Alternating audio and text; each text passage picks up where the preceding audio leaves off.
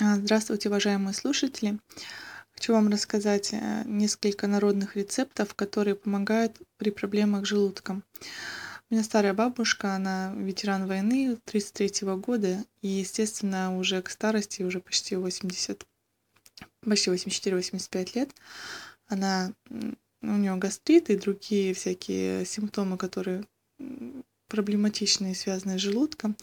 И она очень часто заваривает разные настойки при обострениях или при изжоге, или, допустим, а, при какой-то тяжести в желудке. Она ну, постоянно пользуется, поскольку она достаточно опытная в этом плане человек, еще с молодости эти все рецепты знает. И вот хотим поделиться такими рецептами, а, которые конкретно помогают при проблемах желудка. Самый простой рецепт, который не только помогает желудку, но и нормализует работу самого кишечника, это с утра за полчаса до еды взять столовую ложку меда и а, растворить ее в теплой воде, обязательно не горячей.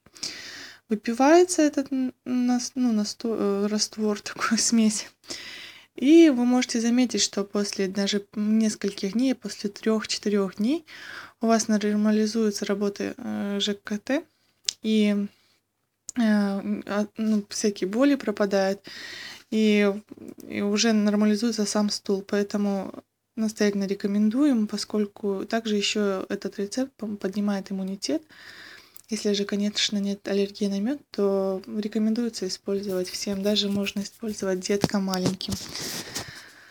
А, второй рецепт. Ну, да, рецепт это настойка прополиса. Делается она так. Берется настоящий прополис. У нас так получилось, что у нас есть доступ именно к прям собранному с, вот, с ульев.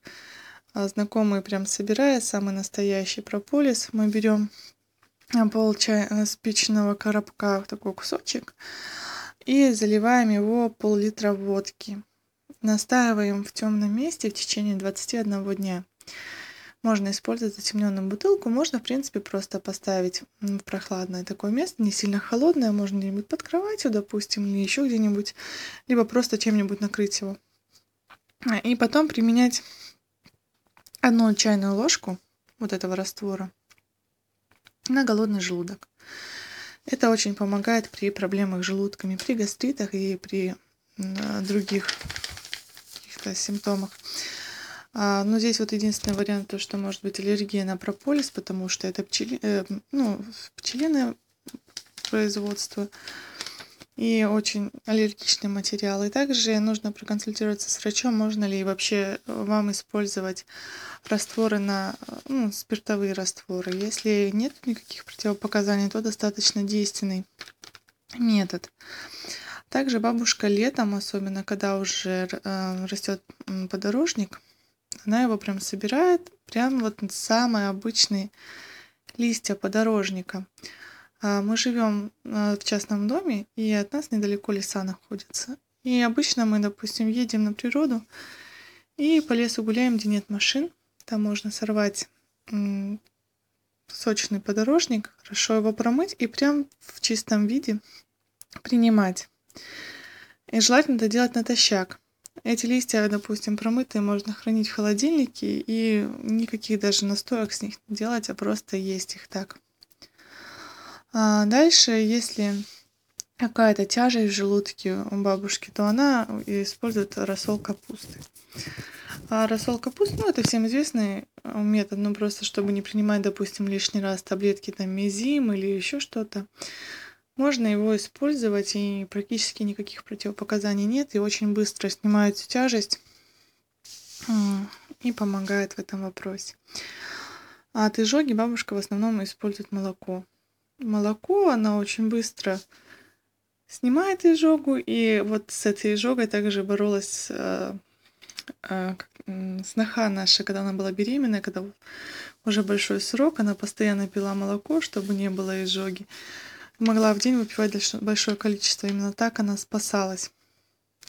И что даже потом ребенок родился, у него не было аллергии на молоко, поэтому, в принципе, и беременным тоже рекомендуется при при изжоге его пить. А дальше можно делать а, настой из тысячелистника. Тысячелистник нужно выбирать э, э, женские. Бывают белые, а бывают розовые. Вот нужны белые розовые головки. Это вот женские тысячелистник. Его собирать. А, и примерно 2-3 соцветия, потому что там же они такие пучками растут, заливать одним стаканом кипятка. И выпивать в течение дня. Эм, ну, допустим, на три раза разделить. Также очень важно помнить о том, что этот настой также еще крепит сильно. И его используют от жидкого стула. Поэтому стоит, э, если у вас нет проблем, и вы не хотите, допустим, чтобы были запоры, то очень аккуратно использовать данный рецепт. И еще хочу сказать, что это он помогает, он помогал, а, допустим, соседке бабушке, он хорошо помогал, но а у самой бабушки а, вроде бы проблем с желудком не стало, но зато у нее потом началась аллергия, потому что нельзя длительно принимать это средство и нельзя делать передозировку. Очень важно. Бабушка думала, ну вот, сейчас я возьму, насобираю цветков, у меня их много там растет на лугу, пойду и заварю себе. И, в общем, она собрала эти цветки все, напихала полную кружку, залила кипятком и выпила раз, выпила два, а потом на утро встала, а у нее пол лица пухло.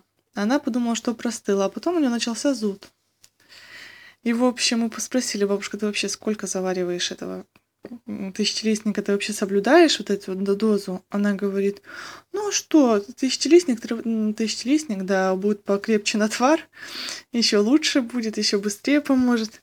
Ну, в общем, потом пришлось еще лечить аллергическую реакцию от этого тысячелистника. Ну, главное, что желудком он помог.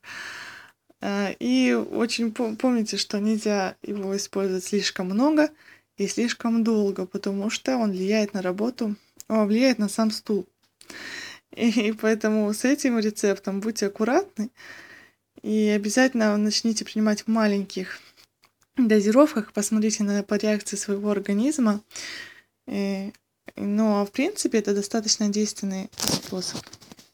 Вот это вот основные пять способов, которые я вам рассказала, которые мы применяем и которые действуют. Спасибо за внимание.